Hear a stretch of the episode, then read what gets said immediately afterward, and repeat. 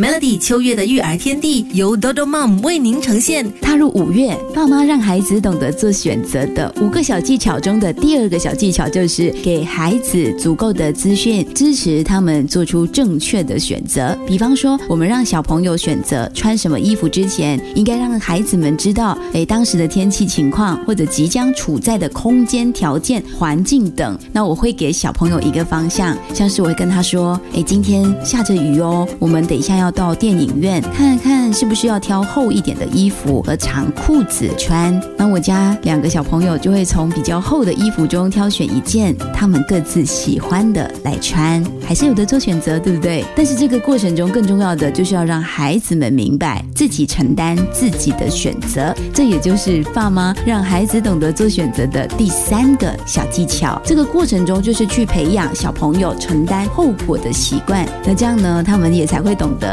三思而后行哦，宝宝健康的零嘴绝不能错过零嘴界中的佼佼者，多多妈。